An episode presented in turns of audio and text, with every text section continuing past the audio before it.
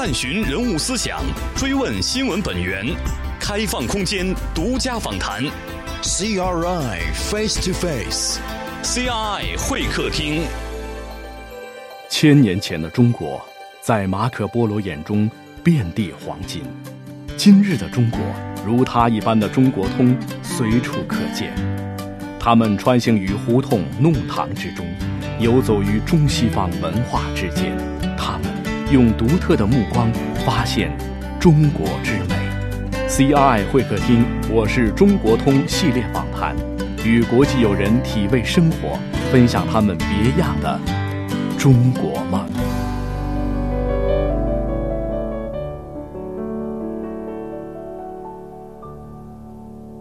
一九九五年，他来到中国，开始为期一年的中文进修。第一次与中国的零距离接触，令他彻底爱上了这个美丽而神秘的国度。二零零四年，他选择在中国定居，十几年的媒体工作与生活，留给了他许多美好与难忘的回忆。二零一六年，他获得了中国给予外国专家的最高奖项——友谊奖。他叫安娜。来自俄罗斯圣彼得堡，如今是中国国际广播电台俄语部的外籍专家。今天，CRI 会客厅主持人郭丹将与安娜女士一起感受她对中国文化的热爱，分享她在中国工作的经历与感悟。安娜，你好。大家好，主持人好，你好。首先恭喜安娜哈，在二零一六年的十月获得了中国政府给予在中国外国人的最高的一个奖项，就是友谊奖啊。这个我当然是非常高兴，也非常的激动。其实这个友谊奖啊，我当时也做了功课呀。嗯，它是五十年代设立的，是专门为苏联的专家设立的。嗯啊，后来呢，因为中苏关系不太好的那个状态的时候，后来就没有了。然后在八十年代恢复了。所以我这次获得了友谊奖，我觉得我就苏联的优秀专家的那种优良的传统啊，所以我非常的荣幸啊。然后当时啊，其实呃，我还比较年轻啊。啊，因为其他获奖的这些专家都是五六十岁以上吧，都是在中国时间很长，时间很长，然后大部分都是在医疗技术方面工作，工程方面啊，对，就是那个跟语言类的，就是文科类的专家，确实。并不是特别的多，然后我们领导当时跟我说：“安娜，哎，我们报一个优异奖，你怎么看的？”嗯，我说：“你的领导是是我们在国际台俄语部的，俄语部的，对，跟我说我们报一个优异奖，你你怎么看？”我说：“这个可能是我不够资格，我还年轻啊，还积累的经验还不够呢。”可他说：“我们报试试看吧。”然后他们这些手续都是他们自己完成的。然后快十月份的时候，就是快国庆节的时候，说：“安娜，你会获奖的，你是在名单当中啊，恭喜你。”这是我领导说，我当时还不相信。为什么不相信啊？因为有一次，其实这个也有个故事。我有一次跟朋友们一起吃饭喝酒啊，然后朋友跟我说：“安娜，你在中国这么多年了，你的目的是什么？你最终的目的是什么？”我当时开玩笑的说：“我的最终的目的就是有一奖啊。”对啊，我说我每次播新闻的时候，每年播新闻的时候，我说那么优秀的外国人得到了优异奖啊，包括什么俄罗斯的专家什么什么什么，然后把他们名字都说。我说我报别人，我也希望有一天什么播音员也报我的名字啊。你当时是一个 我是开玩笑，对，可是没有想到真会发生。但是当时你是知道，因为每年都在报这个新闻，对，没想到自己能成为这个。新闻的主角啊，对，没错，因为这个奖项呢是专门为在中国的外国人为中国的现代化建设事业和改革开放事业做出突出贡献的这些外国人而设立的最高奖项哈。没错，然后当时就是马凯副总理啊，给我们发奖的时候，马凯副总理对我当时才相信，我真是一个有一奖获得者。嗯，后来呢，总理也跟我们见面。李克强总理啊，当时啊，他跟我们说话的时候，他说：“哎，我知道你们这里也有年纪比较老的，也有年轻的。”嗯，他说：“谁是最年轻的？我知道有一个人是三十三岁啊，我知道这是一个美国记者，是新华社的一个美国记者。啊，可是他说谁是最年轻的？然后大家都看我呀。对你看起来很年轻啊，我也很漂亮。我也不好意思说，我不是最年轻，我不是最年轻的。后来他们就问我安娜，你当时你不是最年轻的，你应该说。我说我不是，我很可惜，我已经不是三十三岁啊。嗯，当时非常的激动，嗯，也觉得。的中国给我这么大的一个荣誉，然后我跟亲朋好友都跟他们说我的这个荣誉，跟他们分享。嗯，呃，他们也觉得，那你这在中国这么多年混的也不错，为你傲娇。对，为我骄傲。尤其是我妈妈，还有我大学的老教授啊，嗯，他们就觉得这个奖项证明了，也是认可了我在中国的一些。经验，嗯，在友谊奖的颁奖的这个评语，给你的评语，你印象最深的是什么？为什么获得了友谊奖？这个是应该有一个大概的一个描述，是吧？嗯。我当时其实我到最后就不相信 我会获得友谊奖，我到最后我就怕我们当时就是五十个专家，我们在坐着呢，等马凯夫总理过来，然后我就心里非常的害怕，是不是不会喊我名字？因为每个人都叫他名字，然后他过去，马凯夫总理给他一个奖项，然后然后给他勋章啊，颁奖哈，对。我就非常害怕，是不会喊我呀。嗯，到那时候还不相信我就会在这里带酱油，是吧？可是后来就说了我的名字安娜，中国国际广播电台的安娜。嗯，我当时其实都非常的激动，都忘了那时刻我怎么。走出来的啊，也忘了是对你是怎么评价的，是吧？这个我想每一个在中国长期生活的外国人啊，都有一段跟中国的非常或者是奇妙的，或者是美好的，或者是偶然的，或者是偶然里边有必然的这样一个机缘。我不知道安娜跟中国结缘是。源于什么时候？其实我应该说说我爷爷，他二战的时候他在中国的东北部打仗啊，跟跟日本人打仗啊，所以呢，他当时就唯一的遗憾就是不会说中文。他交了很多中国朋友，可是没法跟他们沟通啊，因为他们也不懂俄语，呃，他也不会说中文，所以他从小跟我说：“安娜，你别看现在中苏关系不好啊，这两个大国肯定会关系搞好呢。”所以呢，他每次每天都。给我讲关于中国的一些故事啊，然后他拿着什么报纸啊，当然当时有很多批判中国的文章啊，可是有的时候有关于中国的一些奇妙的、很有意思的，就是文化类的一些小文章啊，他每次都捡起来，然后贴上在一个就是在一个册子里，他对，他会集中起来是吧？收集起来，嗯，然后他还订什么《中国画报》啊。所以我们一起看，然后他从小就跟我说：“安娜，你长大了之后呢，你肯定要高考之后呢，你肯定要进入那个东方系，就是我们圣彼得堡国立大学东方系，然后在那边学习中文。虽然竞争到时候。”会很厉害，他说。哦。可是你一定要努力，一定要考那个大学。所以呢，我就从小好像是在这种环境长大，我就知道我的那个未来都已经规划好了。我肯定会学中文，虽然我妈妈有点不太同意啊，因为我妈妈他们的那个家庭啊，他们都是医生。嗯。啊，所以他希望我也是个医生。嗯。可是后来呢，因为我对中国、对汉语、对中国文化，首先是非常的感兴趣。后来我的那个命运也可以说是制定的。嗯，我就是毕业了，然后考了东方系，然后就开始学习中文。学习中文，当时在？在圣彼得堡，在圣彼得堡大学呃东方系。东方系学中国历史，对中国历史，中国历史啊，对他们是这样，他们有语言类的，也有历史类的啊。啊，所以有什么汉语这个语言，也有中国历史这个专业。嗯。当时学习中国历史的时候还不会中文吧？不会啊，什么都不会，什么都是从零开始啊。然后，呃，我们当时大部分的老师都是俄罗斯人，非常的精通汉语。也有一个中国来的老师啊，他的故事也非常的有意思。他解放前是因为爱情到了俄罗斯，嗯，然后在那边就定居了，嗯。后来中苏关系不好，所以他也不敢回来啊。庞英老师啊。哦。然后呢，因为他是从小受过的教育，好像是在日本学校受过的教育，所以呢，他有一些做法，比如说我们说错了什么词儿啊、字啊。他就会打我们的手啊，所以我们非常的害怕呀，就把手这样。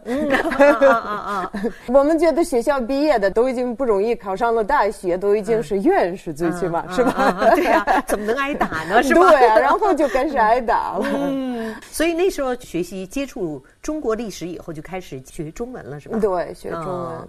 那在学校实际上学中文，当时觉得很难吗？还是觉得？比较容易就能够非常的难，非常的难。从发音开始，语法，尤其是中国字非常的难，得记住好多好多的中国字。我们大学的时候经常熬夜，就是为了完成作业。有的时候老师呃。不怎么说，你应该读从这边到这边。你说你在家里能读多少就多少吧。嗯，反正课堂上我们都会讲啊。嗯，所以我每次都争取作业做多一点儿。还是很刻苦的一个学生啊。对，因为好多人当时一年级的时候，这个对中文可能对有一定的障碍，有一定的问题，所以他们就退学了，或者去别的系啊。打退堂鼓了。嗯，对，我觉得就学语言，不管是中文或者其他语言，应该是努力，应该付出比较。要多才能够学好呢。一九九五年，他来到中国，开始为期一年的中文进修。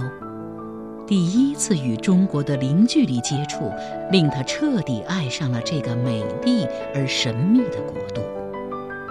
二零零四年，他选择在中国定居，十几年的媒体工作与生活，留给了他许多美好与难忘的回忆。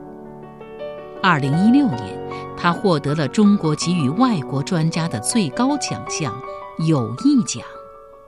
他叫安娜，来自俄罗斯圣彼得堡，如今是中国国际广播电台俄语部的外籍专家。今天，CRI 会客厅主持人郭丹将与安娜女士一起感受她对中国文化的热爱，分享她在中国工作的经历。与感嗯。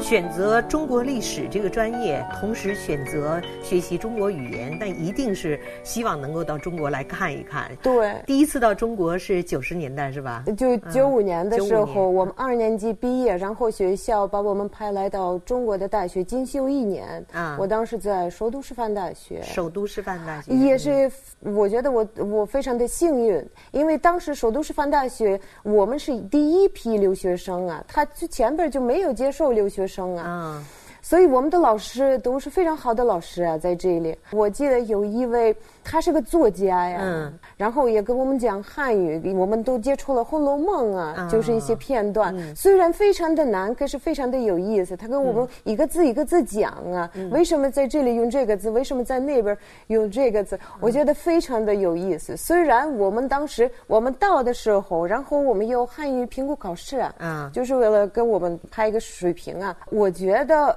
他们高估了我们的水平，当时，所以我们一开始觉得非常的难。我们虽然会说，可是说的很慢，好多字都不认识。对，可是我后来觉得。高估了我们的汉语水平，就是让我们更努力呀，更努力，跟其他的有一种追的感觉，对，有就是爬坡的感觉。呃，来自韩国的、日本的学生，因为他们对字比较熟悉啊，他们可能说，对，他们可能说话有点困难，可是字非常熟悉，所以我们非常希望当时就赶得上他们。我当时是十八岁啊，十八岁第一次离开了家乡，第一次离开了爸爸妈妈呀。那时候大学刚二年级哈，大学二年级啊，感觉。非常的自由，非常的自如，也我们交了很多中国朋友啊，然后出去旅行啊，反正这些事情我现在都是，虽然钱当时不够啊，每次都得节省的，嗯嗯，开支还是挺那个的，可是我们还是觉得很快乐呀。嗯，跟你们想象中的中国一样吗？九十年代来的时候，我记得我们一下了飞机就。到处都看到了中国字，嗯，就觉得这个都已经够奇怪啊。其实呢，我觉得每个人到了国外，他有一种三个阶段，就是心理的一种阶段。第一是好奇，第二是排斥，就是所谓的文化休克，嗯，第三就是跟和解的一种阶段，融合了就开始。对，所以呢，我们这些三个阶段我们都走过，应该说，一开始是非常的好奇啊。后来有点可能是因为想家呀，或者各种原因都有点排斥啊。再后来就和解了，就已经要回家了。对，就要回家 啊。所以那一年以后，实际上你回到大学里边继续学习是吧？嗯。可是当时我记得我是每一步都是挑战，因为当时我记得那个饭馆的那个菜单啊，都是用手写的。现在有图片，有是用电脑对，当时都是手写的，所以我们也不。不会看不懂啊，然后我的朋友看到了有鸡一个词，就是觉得哎，这肯定是鸡肉啊。我们点了，然后看到是汤啊，鸡和汤，前前面那什么字都不认识，太潦草了。对，然后给我们。端出来的是那个鸡爪子，我们在俄罗斯不太习惯吃。啊外国人一般很少吃鸡爪、鸡头这些东西，嗯嗯，就可笑不得呀。这是刚开始的，在这方面可能会有一点儿从好奇到有一点排斥，因为有一些不习惯，到最后还是。现在还吃鸡爪了吗？开始？呃，现在还是不吃，还是不吃。但是我孩子太喜欢吃啊！孩子因为出生在这儿是吧？对，没错。现在孩子十一岁了是吧？孩子十一岁，都五年级了。生在中国是吧？对。他的中文应该是完全的京腔吧？他的中文都是母语，对，那就是母语了。对，就是母语。那俄罗斯语他能说吗？俄语他也会说呀，可是我觉得还是不如中文说的好啊。啊，因为他的小伙伴啊，的老师啊，都是中国人。有没有担心呢？有一点，对。但是在家里，在家里我们说，可是还是不够呢，因为他的社会环境。对，再说他的作业在中国负担很重啊，所以呢，他。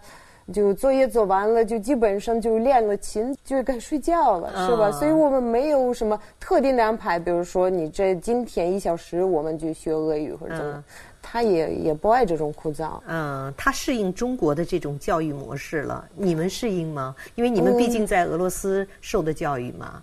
他倒是挺好的。嗯，那你们？我觉得中国也有好的一方面，比如说在中国的学校啊。呃，老师盯着比较严啊，什么不好的什么现象，什么抽烟啊，这些都都不可能有啊。这个是我非常的欣赏。然后老师和家长一直在沟通啊，现在也有什么微信群啊什么的，我都知道我孩子的状态啊。哪怕是他一一开始是数学一直是九十以上，然后有一次考了八十以上，然后老师马上给我打电话，嗯，不是因为他考的不好啊，是因为他退步了，所以老师不希望他退步，所以提醒我一下。啊，所以我这个我非常的喜欢，要是说。不是特别的满意，我觉得这个文科学的太少。我是说的是地理啊、历史啊这些知识啊，我觉得学的还是不够，对，学的非常不够啊。我记得有一次，我跟一个反正人都是大学毕业的一个人，然后我呃让他买去乌克兰的机票，他把乌克兰开始在亚洲开始找的。我说你为什么在亚洲？这乌克兰、的波兰、的德国什么的都很近。嗯，他说我们学校没学过。啊，所以呢，我觉得很多东西就是为了有基础的那种教育背景啊，还是必须得在家学，给他买一些好的书啊，给他讲，给他多沟通啊。对，就是所谓的综合素质教育，因为综合素质教育是在你。吃喝玩乐当中，其实就应该能够学习到的很多东西，可是在中国有些时候就学不到。就像你刚才说的地理，我们在学校的时候好像地理也很差，历史嘛是靠背，那个时候更多的。但是现在中国的教育确实也在慢慢的在改变哈，这可能跟俄罗斯还是有一定的不同，是吧？嗯，有一点不同。我觉得最大的，要是我们说的教育最大的不同啊。我感觉中国的孩子们，他们上初中、高中都是学习非常的辛苦啊，然后高考，可是高考之后，你一天就考到了你理想的大学之后呢，你就轻松了，你就放松了，你好像什么都万事大吉了。对，可是我们好像在俄罗斯都是相反的。你可能是在中学、高中啊，学习不是那么的辛苦啊。可是你一旦考上了大学，那边是你要是想掌握这个专业，才是辛苦啊，才是起步哈。对，才是真正的起步。所以你自己的这种教育的经历，会给儿子也。用这样的方式去教导他，是吧？对，后来我现在不能规划他的生活，可是后来要是他在这里上大学，我也希望他更多的掌握一些专业知识。嗯，因为我们我在中国国际广播电台俄语部工作了已经好久呢，十几年了，对，十三年了。然后我看到不少刚毕业的学生来到我们国际台。呃，我觉得一年不如一年。我说是俄语水平啊，对，因为他们在大学可能是不是特别，也不是所有的人，对。要是他积极参加就是实践活动，什么支援啊，什么就这些东西啊，俄语相当的好。可是好多人都是俄语不是特别的好，然后他们说：“安娜老师，我们学习学习啊。”我说：“你这个学习你在大学已经学过了，你现在来这儿工作的不是学习的。”哈哈哈就得让刺激他们，刺激刺激，要刺激刺激，对对对，用小时候你受教育的那种严格严谨，是吧？有一种应逼迫感，你要有一种紧迫感，这样才能够我们进步的快哈。对啊，所以据说你也是做了很多份职业，大学毕业以后啊，做过媒体啊，另外也做过。在我们的市政府有一个市政府一个外交也是外交部啊，就是我在那边也是搞一些项目，对，就是跟中国有关的项目是吧？啊，可是我最喜欢当时我毕业的时候，因为我写完了博士论文呢，然后老师老师们他们就希望我留在学校里教书啊。博士是读的什么专业呢？中国历史，也是中国历史。中国历史。哇，那你的硕士也是中国历史？对。哇，那你得对中国历史很精通了啊。嗯。所以呢，老师们他们就希望我就留在大学讲课。可是我觉得，首先我个人脾气不是特别好啊。我没有足够的耐心啊。其次，我觉得讲课就是好像是脱离了实践工作啊。我更感兴趣的是什么？媒体啊，什么文化交流啊，就这方面。因此，你就转身做媒体了。对，我基本上是做媒体啊。可是做媒体，因为是在俄罗斯媒体工作呢，所以好像是跟中文也没有太大的关系啊。所以呢，可能是要说我一直在媒体发展啊，我过几年我就中文也会忘了呀。啊。嗯，也是那个当时我们在莫斯科有俄罗斯之声广播，也是跟我们 CRI 差不多的。可是去莫斯科，我是出生在圣彼得堡，去莫斯科也要面临什么租房啊，什么就这些问题。一些实际问题。他们请了我，可是我没去。然后我就到了中国，首先是来到看朋友，其实当时是零几年了。当时是零三年，零三年或者零四年，也就是说，在九五年来进修那一年之后，时隔七八年以后，嗯，又再次第二次来到中国，对，嗯，然后零四年我到了中国，是一看朋友，还有跟一圣彼得堡代表团过来的，我们去的是上海，嗯，是因为那个圣彼得堡和上海是友好城市啊，我来到了北京啊，然后偶然的机会，在一个聚会当中啊。我遇到了一个 CRI 的英语部的一个领导，现在是领导，当时是个普通员工啊啊！他说：“安娜，你这个汉语说的特别的好，你背景啊也有什么媒体工作什么，你应该去 CRI 是我我当时根本就没听说过中国国际广播电台。我说好，就给他留了电话。嗯，可后来俄语部的领导范冰冰老师他给我打电话呢，然后说你安娜，你愿意过来吗？你过来试试看吧。嗯。然后我就过来了，然后他觉得我可以 呀，他说你你想不想留在这里啊？工作呀？然后他带我呀，然后我们去很多部啊，看到很多领导啊。因为当时这些专家们，他们都是交换的那种模式啊，不可能这种从外头应聘的啊。嗯，所以呢，我可能是第一个吧。嗯，对。然后我们到了很多领导，他说：“啊，看看这个博士啊，研究孔子啊，啊，了不起了不起。”所以呢，我就慢慢就一开始实习，后来转正了，嗯，就到现在还在这儿工作呢。本来就想。一年试试看，然后再回国。嗯，就没想到，没想到十多年命运的捉弄吧。最后在这儿成了家，生了子。十多年来，每年都会回国吗？还是说都是休假的时候一般？休假的时候回去哈。您正在收听的是人物访谈 CRI 会客厅节目，同时你也可以登录 www.chineseradio.cn。点击 CRI 会客厅精彩视频，收看本期节目。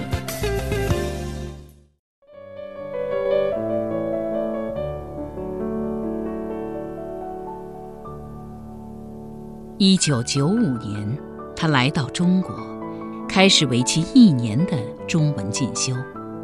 第一次与中国的零距离接触，令他彻底爱上了这个美丽而神秘的国度。二零零四年，他选择在中国定居，十几年的媒体工作与生活，留给了他许多美好与难忘的回忆。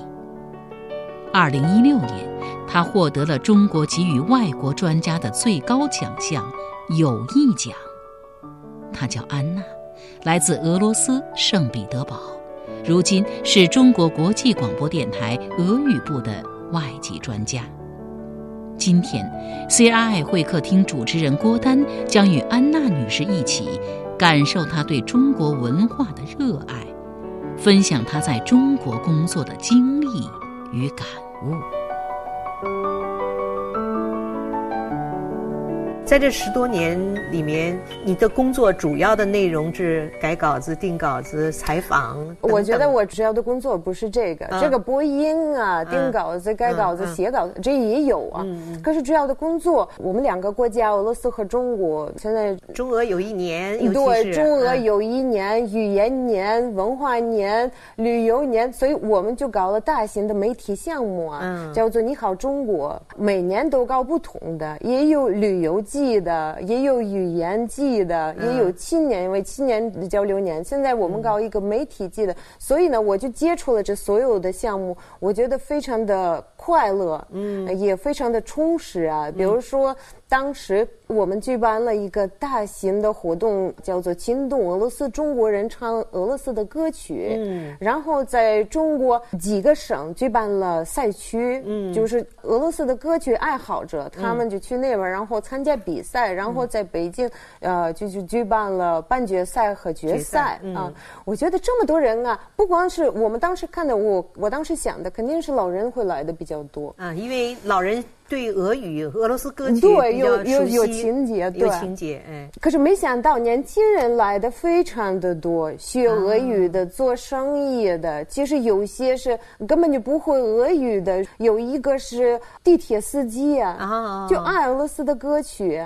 用俄语唱，我当时也做过几个赛区的主持人，跟中国的主持人一起啊。这个其实挑战挺大，因为他们都是母语，还背稿子，我我都是外语啊，我还得背 啊，还不能出错呀。这个环节，另一个环节还挺挑战的。嗯，我看中央电视台也播放了，所以。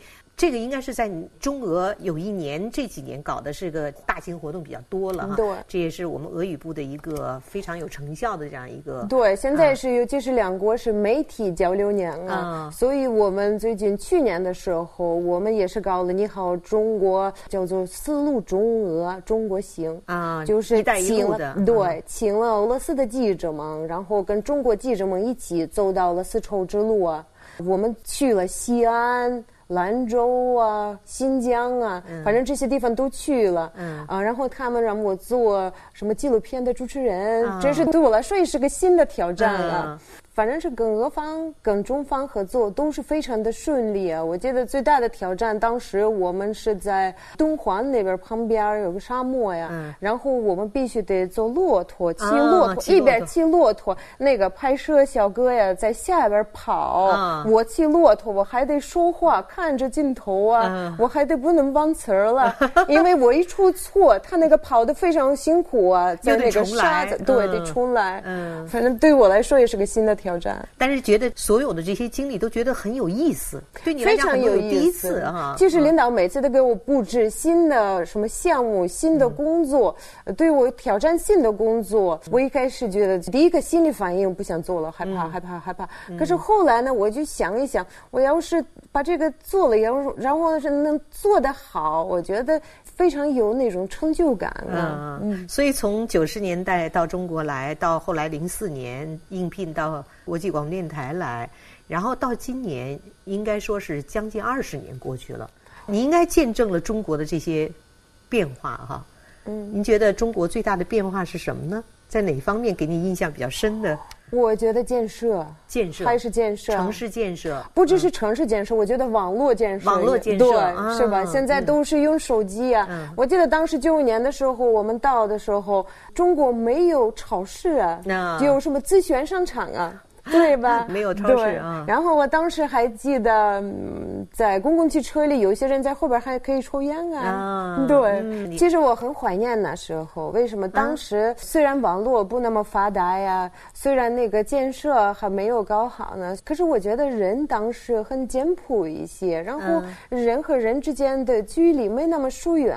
现在我们大家都非常的忙，生活节奏非常的快，有的时候也没有时间跟。朋友们见面，所以我觉得中国人的关系现在非常疏远了。大家都微信，有的时候也不打电话，就是发微信，觉得也心里有点累。我觉得你们是吗？在俄罗斯不会这样吗？现在 嗯，怎么说呢？我们圣彼得堡呢，可能是跟莫斯科不太一样。我们本来就是一个比较休闲的一个城市，呃，生活节奏还是不是特别的快。嗯，再说我每次都去都是休假，当然是我的生活节奏又又是另外一种。样啊，可是在这里都非常的快。从九点我上班啊，然后我看那个一二三这个工作的安排，然后中午回家要做点饭吃，然后我还回到单位呢，接着工作，然后什么跑到学校，然后孩子有什么培训班，然后晚上呃他必须得做作业，我得盯着，然后练琴睡觉。我觉得这非常的快。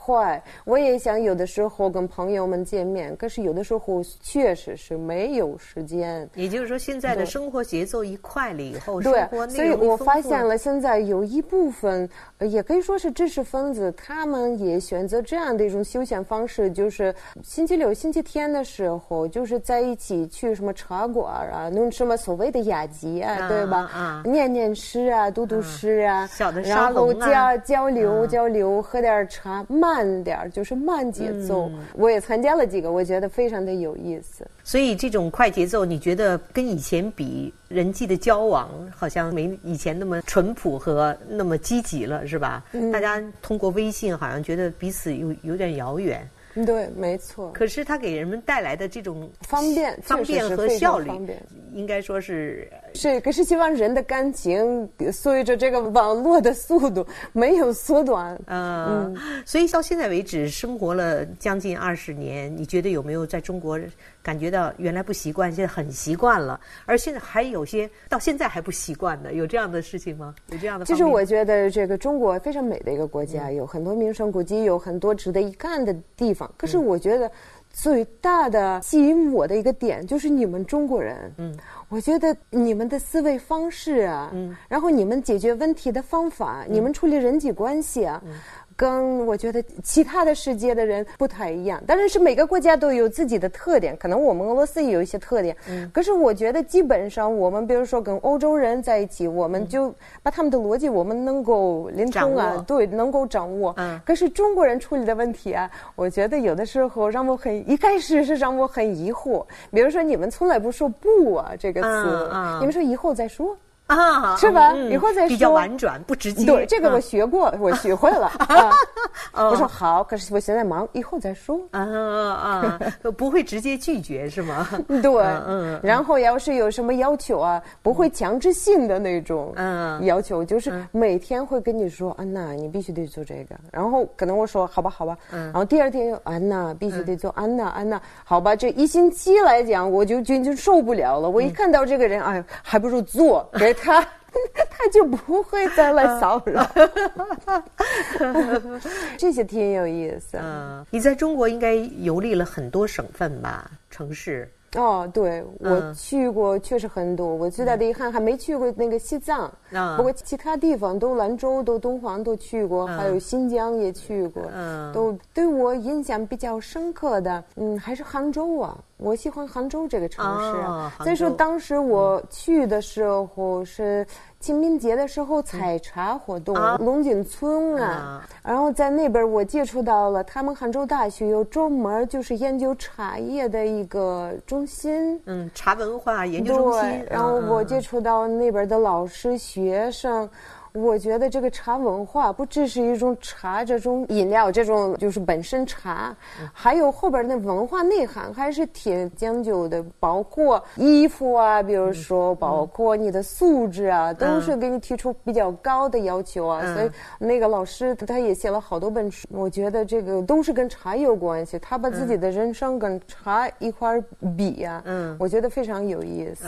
然后我们当时呃也是住农民家里。然后跟他们一起采茶呀，从早上到晚上都跟他们一起，然后把这个茶加工啊。我觉得这个对我来说非常有意义的活动。虽然我不喜欢中国茶，嗯。呃，你不喜欢喝？我不习惯，啊，不习惯，不习惯。我还是爱喝红茶呀。红茶，嗯，我不习惯。可是我一走第一步、第二步、第三步，然后觉得这个农民他们非常的辛苦啊。嗯。然后他们泡的茶和我在家里泡的茶确实不太一样。还有一个水不一样，也很重要。对，没错，没错。对，所以在国际广播电台十多年，你参与了很多的活动哈。有刚才你谈到这个。中俄有一年啊，不管是媒体年、文化交流、语言等等啊，这方面可能让你感觉到特别新奇，而且做了很多自己以前没有尝试过的事情。那么还有什么事情令你难忘啊？你就觉得这些东西是让我至今还留在中国的这样一个很重要的原因，那就是对中国文化的这种，你第一个说好奇，然后到排斥，到完全融合，到现在我就。很习惯在这里啊。嗯，我很喜欢中医，虽然我不是特别的懂啊，但是我非常喜欢中医。为什么喜欢？呃，我生完孩子之后，感觉非常的疲惫呀。啊。呃，就不知道毛病出在哪里啊，也不是，比如说头疼啊，或者头晕啊，看电脑很疲惫啊，就觉得要是我去西医，我都不知道挂什么号啊。所以我找了，就不是很明确的症状，就是也没法用西医一个药让你。解决对，所以我我的同事跟我说啊，你去那个去找中医啊，调理调理啊。啊，对。啊，我就找了我们附近有一个药店，那边呃工作一个老大夫啊。嗯。我就是找他呢，因为我不想去什么大医院呢，觉得这个老大夫，因为他岁数比较大，我觉得经验肯定也丰富啊。嗯。然后，因为他喜欢聊天啊，他喜欢跟别人聊天啊，嗯。所以我们就聊起来了。我就跟他说我是中国国际广播电台啊，什么说了这些症状啊。嗯。然后他给我讲了关于中医的一些常识啊，然后给我开了药。哎，我喝了，我真好了啊，就精神多了，比以前。其实呢，因为我妈妈是大夫嘛，对吧？所以妈妈一般都是说：“安娜，你别对医学有非常高的指望。”她说：“百分之九十九的病不会治好啊。”啊，就开玩笑这样说。所以我就觉得有百分之一的这些病啊，可能是这个西医没办法，是吧？嗯，可能是中医有一些办法。你比如说那个，就像我这样的问题啊，或者其他什么说不清的。问题，我觉得中医最有办法呀。嗯，所以呢，我争取这几年啊，啊，一旦有这种采访什么中医啊，或者针灸的那种中医，我每次都非常愿意去啊。你很愿意学习是吧？对，学习。再说很多的中医现在他们把西医和中医都结合在一起，我觉得这个是最有效的一种方法呀。你现在有没有学一点中医？我自己不会啊，但是可是我有的时候我就觉得，呃，一开始这个气啊，什么是气啊？我我非常的不明白。嗯啊，有一次锻炼过多呀，然后我晚上做的时候，觉得我整个的身体从脚上到头上，好像流像水一样的东西啊。我感觉到这种气啊，我觉得哎，这个肯定是中国的气啊。哦，对，在经络在这儿流通啊，哦，可能是吧。哦，我就是就是，我就是不确定，可是我觉得这就是气啊。嗯，现在看中文书有没有问题？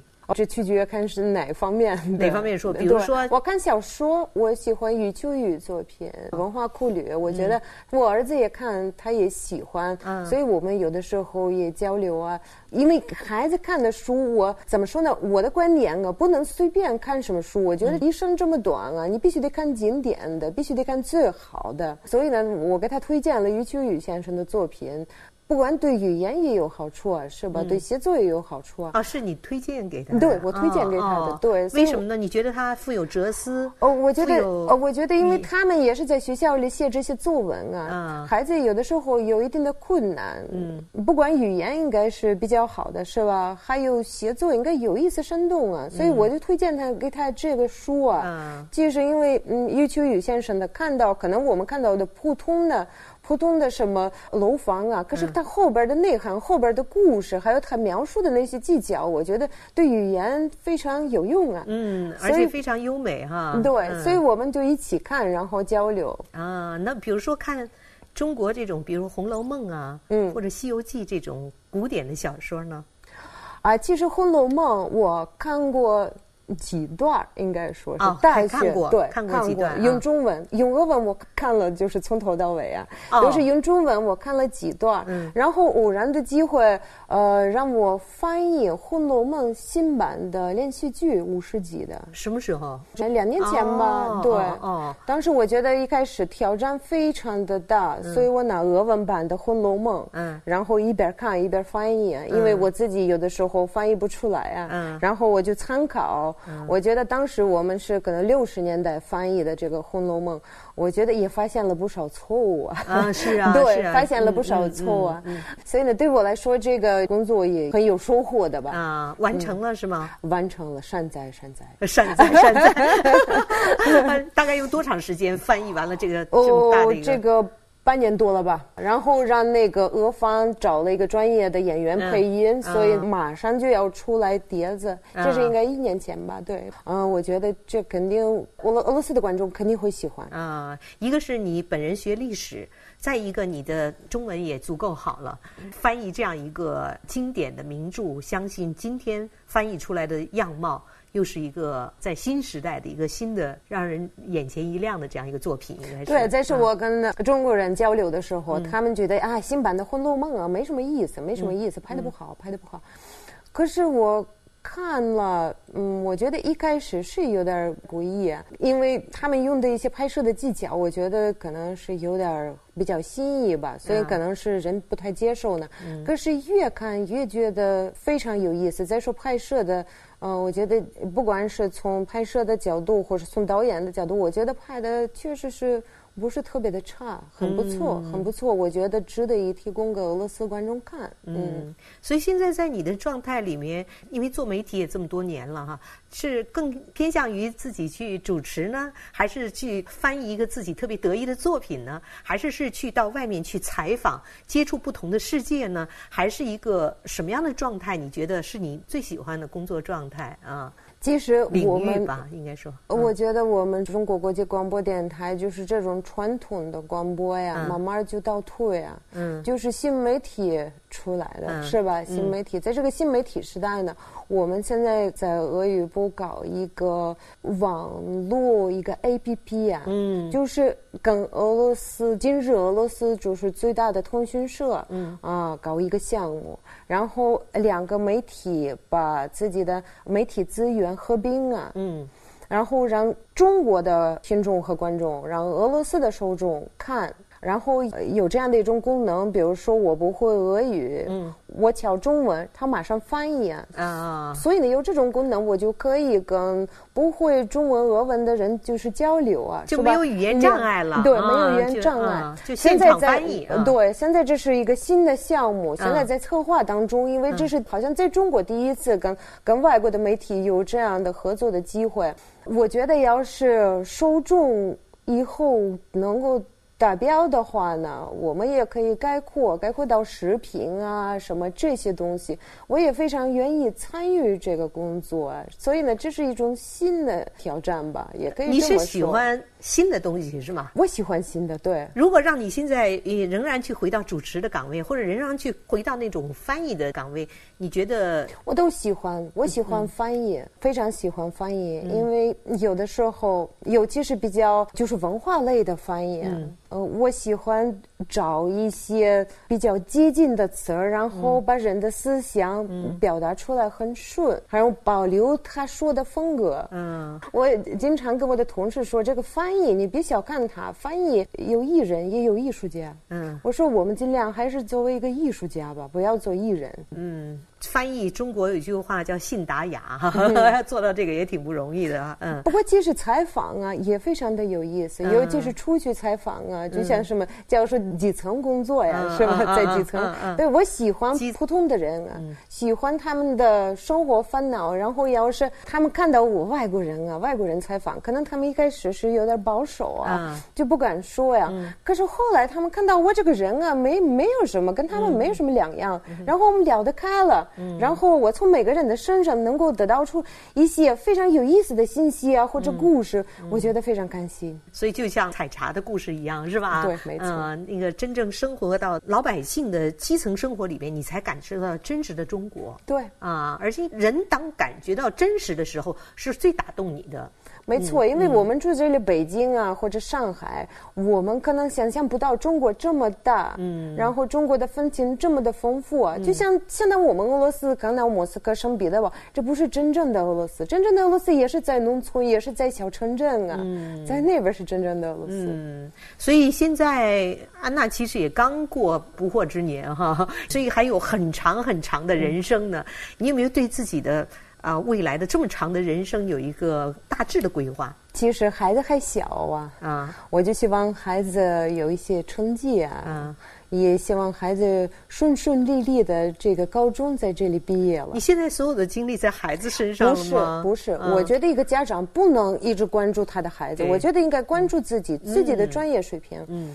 我也刚才跟你说了这个新媒体啊，嗯，这是对我来说现在眼前的一个任务啊，嗯，我非常希望搞好我们这个 A P P 啊，嗯，这是第一呢。第二呢，个人来讲啊，我希望学古琴啊，啊，古筝，对，古琴，古琴，古琴，嗯嗯嗯，我学过钢琴，小的时候。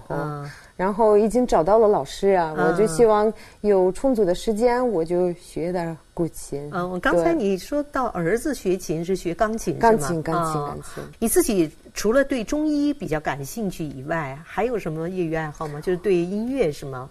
啊，我其实喜欢所有的东西啊，我的兴趣比较广泛的这种广泛。对我喜欢书法呀，在这里学过书法呀，对，学中文的书法。对，有一个老先生教我书法，可是也是个脾气非常不好的。他说：“你为什么拿大毛笔啊？安娜，大毛笔应该气大呀，你这这这。” 反正是经常跟我发脾气啊，然后开始打我的我的手拍我的手的时候，我就放弃了。我有的我有一次生气，我就放弃了。可是经常现在，嗯，看有一些书法作品，我也拿那毛笔自己练，自己练，然后看什么古代的什么字，然后模仿啊，什么素描啊。这个我很喜欢，这个茶文化呀，我一直是不不太爱喝中国茶，可能我在家里泡的茶不好喝呀。不习惯。可是我非常让自己，可能是勉强自己爱中国茶呀。我喜欢茶文化呀。嗯嗯。我也喜欢呃，有一些关于茶的知识啊，什么龙井茶、碧螺春啊，他们后边的故事非常的多。对。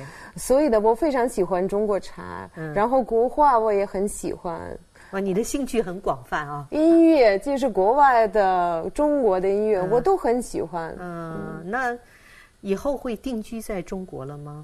这个现在还是还是未知数。对，嗯对。但是至少在目前来看，你还始终会。对媒体还是最有兴趣的，是吧？做这份工作是，尤其是现在获得了优异奖啊！现在中国政府也比较重视，嗯，就是为中国做贡献的外国人，他们就在签证啊或者定居这方面，他们做很多很多的优势啊。嗯，所以呢，我觉得这些优势啊，嗯，对我的说服力非常的大呀，因为让我更好的在这里生活呀，给我提供一些。比较好的条件，我为什么要放弃啊？我当然在这生活呀。嗯，所以说，我我嗯，我觉得也有一个比较大的原因，为什么我喜欢在这儿生活呢？因为我们俄语部的同事对我非常的好。嗯，我觉得我们这个团队是非常好的一个团队，大家都是朋友。再说，我的同事也解决了我不少的麻烦，也帮了我不少啊。对。所以你觉得，无论是大的环境和小的工作的氛围，你觉得都是你喜欢的？我觉得人的幸福就是早上的时候非常想去上班，晚上的时候非常想回家。我觉得我的这个幸福的标准已经达到了。我确实非常想去上班，也下班了，我非常想回家。嗯，好，我想。安娜在现在这样的越来越忙碌的生活之下，能够还有这种想去上班、想回家的这种状态，能够达到你理想的这种生活的幸福的这种概念哈，我觉得这是很我我觉得是一个很幸福的事情。我非常喜欢孔子说的哪句话呢，呃，两句话，嗯一个是非常简单的“三人行，必有我师”，嗯确实我从每个人都有学习之处啊，真的。有些人是性格开朗，可能我比较进取。有些人是在这里做得好，我也我也可以学习。嗯，第二个是我觉得这是我一个可以说是在中国的经历的一种总结，和而不同。我是不同，可是我希望跟这个环境和谐的生活。嗯，非常好，和而不同哈，不愧是学中国历史的。好，就让我们用和而不同的这个安娜的这样的一个理想的一个生活和工作状态来结束我们今天的访谈。谢谢安娜今天跟我们分享了这么多在中国的，我也很高兴感悟。谢谢您，谢谢您，谢谢。您正在收听的是人物访谈节目 CRI 会客厅，我们的 email 地址是 china at c r i dot com 到 c n，同时你也可以拨打录音留言电话八六幺零六八八九二零三六，期待您的留言。